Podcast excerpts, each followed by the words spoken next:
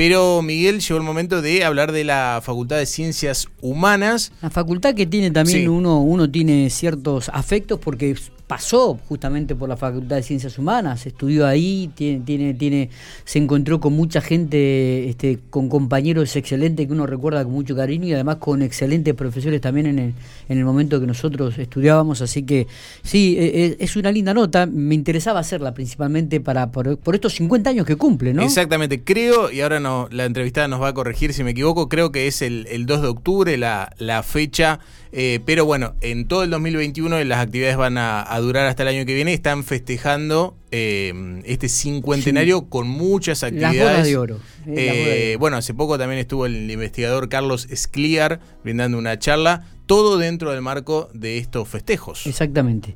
Por eso vamos a hablar con Verónica Zuccini, que es la vicedecana de la Facultad de Ciencias Humanas y que amablemente nos ha atendido para, para hacer esta nota. ¿Qué tal? ¿Cómo le va, Verónica? Buenos días. Buen día, sí, ahí los estaba escuchando que se referían a un día frío, tal cual, pero muy emotivo para la facultad, eh, ya que hoy comienzan las actividades de festejo eh, por sus, los primeros 50 años. decíamos que es, es una facultad cara a nuestros afectos porque eh, tuve la oportunidad de, estudiar en ella, conocí gente hermosísima como compañeros y también profesores excelentes, así que mm, queríamos hacer esta nota como para que usted nos comience a, contar este, en qué consisten estos festejos y me imagino que deben estar preparando también otro otro tipo de, además de conferencias y charlas, digo otro tipo de actividades, ¿no?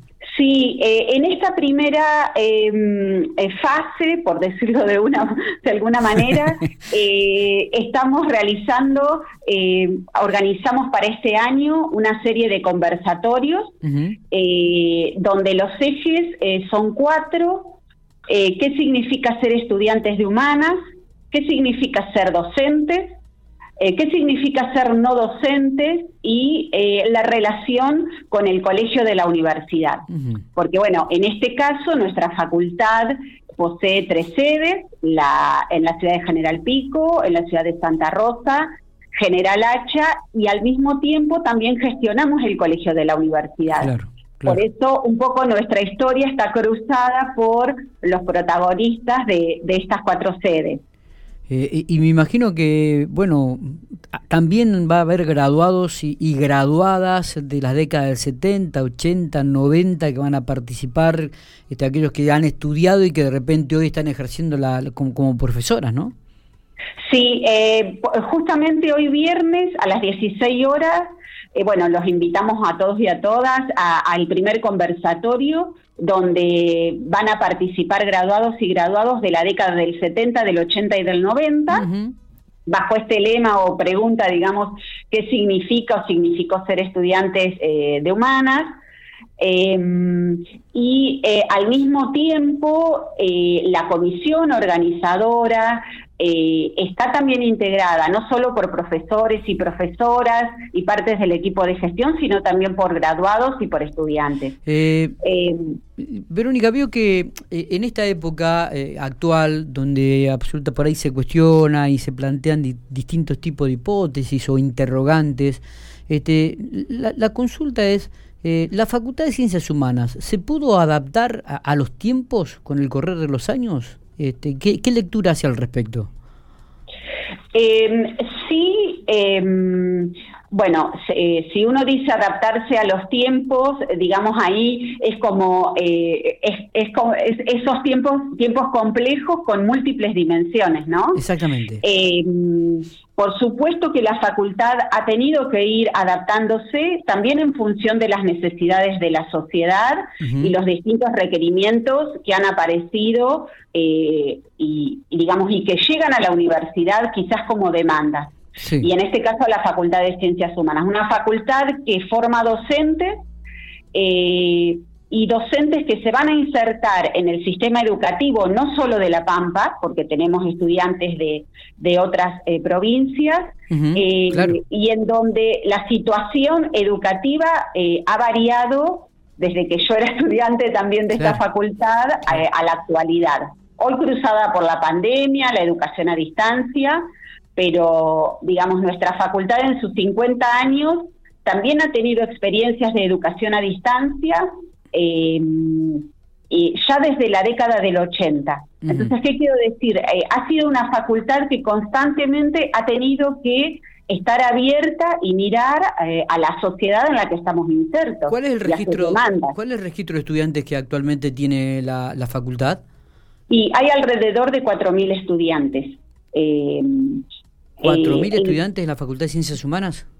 Sí, alrededor de ese número. Pero es un número muy significativo, muy, muy grande, Verónica. Sí, sí a ver, eh, ¿por qué me refiero a este número, eh, digamos, en, en, los primeros años, eh, en, tanto entre la sede Santa Rosa y Pico, digo los primeros años, que es el, siempre el número eh, más amplio, y hay alrededor de, de mil estudiantes. Em, y también lo que sucede es eh, que, bueno, uno cuando dice el número, bueno, parece amplio, eh, o después eh, uno también tiene que considerar el desgranamiento, pero también es cierto que hay estudiantes em, que vuelven, es decir, realizan un recorrido, quizás en algún momento no pueden continuar con la, con la carrera, pero vuelven. Em, y, se reinsertan en este trayecto de, lo que es la universidad. Eh, hay que, eh, digamos, yo lo que quiero eh, valorizar acá en este sentido es que el paso por la por la facultad y algo también vos decías al introducir la nota, nos cambia a todos como personas. Totalmente. Nos cambia en el sentido de no solo de, de los lazos que uno estrecha o los vínculos, con los profesores y con los compañeros o el grupo de pares, sino también porque uno empieza a, leer la sociedad y hasta la propia vida y el propio recorrido de otra eh, manera. no sé si lo habrá escuchado esto, digo, pero el, tiempo que uno este, transcurre dentro del ámbito universitario debe ser uno de los tiempos más, este, más lindos que, que nos cruzan la vida, Verónica. Totalmente, totalmente. Porque uno comparte... Eh, eh, es, es eh, con, con, amistades que, de repente algunas quedan para toda la vida, eh, conoce gente de otros lugares, eh, profesores que de repente le, abren le abren la cabeza a uno, ¿no? que le hacen cambiar su forma de parecer, comienza a tener otro tipo de lectura, comienza un poco a, crecer y desarrollarse, a formarse uno como persona. Por eso digo que el, el, el, paso por la universidad creo que es algo transversal que, que nos cruza y que nos marca para toda la vida, no me cabe ninguna duda. Sí, totalmente, totalmente de acuerdo. Y además, cuando uno, digamos, tiene en cuenta, primero que está dentro de un proceso de formación y como tal nos transforma, nos transforma como personas, nos transforma la manera de ver la vida, transforma hasta las propias familias porque uno lleva a su, a su seno familiar también esas transformaciones propias. Eh, y al mismo tiempo nos posiciona en un lugar que aquí también lo, lo debo decir, vamos a ser profesionales de la educación. Y eso también nos, nos trae aparejado una responsabilidad. Con lo que implica, totalmente. Exactamente, que e, es, es algo que uno siempre trabaja en la clase. Eh, después podemos discutir si somos profesionales, si somos trabajadores, si esto es un oficio. Después podemos entrar en esas discusiones en la clase. Pero cuando uno habla de profesional de la educación, en una universidad pública que por lo tanto debemos devolver a la sociedad, digamos, algo de esto que la sociedad nos está permitiendo por estar recorriendo una universidad pública. Entonces es una doble responsabilidad. Totalmente. Eh, Verónica, hago otra otra otra pregunta. Por ahí usted tendrá también herramientas como para ayudarme a analizar esto. ¿no? Hemos visto que muchas veces la carrera de, en el ámbito docente, ¿no? Profesores de enseñanza primaria, ahora son profesores de nivel 1, de nivel 2. Eh, digo, eh, muchas veces se lo ha tomado como, como una carrera secundaria, ¿no? Como al no tener alternativa de poder estudiar otra carrera, ingresan en una carrera que de repente antes era tres años, ahora son de cuatro años en algunos casos. Eh, digo, eh, también esto ah, con el transcurrir del tiempo ha cambiado, ¿no? Y por ahí ha quizás mermado la calidad de profesionales que ingresamos o que ingresan en, el ámbito educativo. ¿Qué, qué, qué opinión tiene al respecto usted también? Eh, porque uno lee que en otros países los mejores promedios del secundario, por ejemplo, son seleccionados para trabajar en el ámbito educativo. Y, por ahí eso en la Argentina no, no ocurre. ¿Qué, análisis hace al respecto? Imagino que ustedes con sus pares también, ¿no? Eh, totalmente. A ver, e, esa es, una de las grandes discusiones que, cruzan eh, la facultad y bueno y específicamente la facultad de humanas que forma docentes. Em, es un tema muy complejo porque por un lado es cierto lo que decís que quizás desde la sociedad eh, uno no tiene como ese reconocimiento que a lo mejor necesitaría o tuvo eh, en, otro tiempo o en un tiempo pasado siquiera. Pero también está en nosotros por eso por eso digo no en nosotros como profesores y en los estudiantes que también vayan apropiándose de lo que significa ser un profesional de la educación porque si uno quiere reconocimiento es un ida y vuelta, ¿no? Uno también como profesor eh, de educación inicial, de educación primaria, tiene que demostrar que está formado y que continúa formándose también en el ejercicio de la profesión. Entonces es como, por eso digo, uno, eh, como yo te podría decir como profesora, yo quiero el reconocimiento de la sociedad, pero yo también como profesora debo asumir eso digamos, y no debo desvalorizar el lugar de, mi ejercicio de la profesión. Y eso implica que tenga que seguir eh, formándome todos los días eh, en mi ejercicio de la profesión. Formándome significa, eh, no sé, participar de cursos de posgrado, de cursos de grado, de compartir con mis compañeras, las compañeras y compañeros, digo, del ámbito laboral, estas discusiones. Digamos, no es yo me recibo y con, mi título alcanza. Es verdad. Es cierto que es una profesión que está en la mira de todos. Muchas veces yo digo, es como eh, eh, el fútbol. Ah, eh, hay gente que opina y no sabe.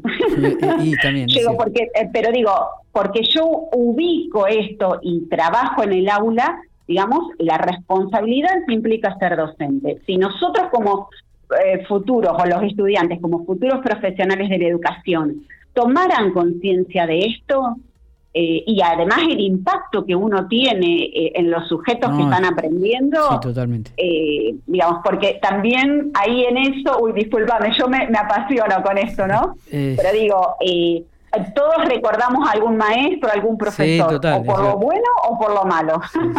Entonces, digo, sí, no, no voy a correrme de la responsabilidad que nos implica. A nosotros como formadores en la facultad, formadores de formadores, sino también uno ya en el ejercicio de, la profesión docente. Totalmente. La, última, eh, Verónica, eh, también estos tiempos que, estamos transcurriendo donde eh, el, cambio de la sociedad, el avance tecnológico, también ha este, puesto en, análisis la función del educador, ¿no? ¿Ustedes están reviendo esta situación también? Eh, sí, eh, ¿qué quiero decir con esto? Eh, bueno, ya la veníamos trabajando porque en el caso de la Facultad de Humanas tenemos una carrera que es a distancia y eran discusiones del parte, de parte del equipo de educación a distancia del que fui parte eh, ahora no por estar en el equipo de gestión, pero del que he sido parte y, y continúo participando con el equipo de distancia. Pero mm, eh, sí, eh, en, lo que tiene que ver con educación a distancia y con el desarrollo de las tecnologías, siempre la pregunta fue, fue si iba a reemplazar al docente.